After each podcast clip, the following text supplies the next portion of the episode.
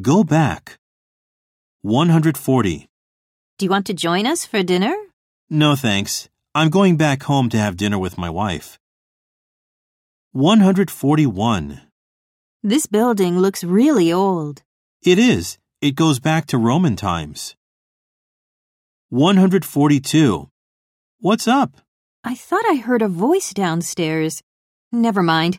Let's go back to sleep.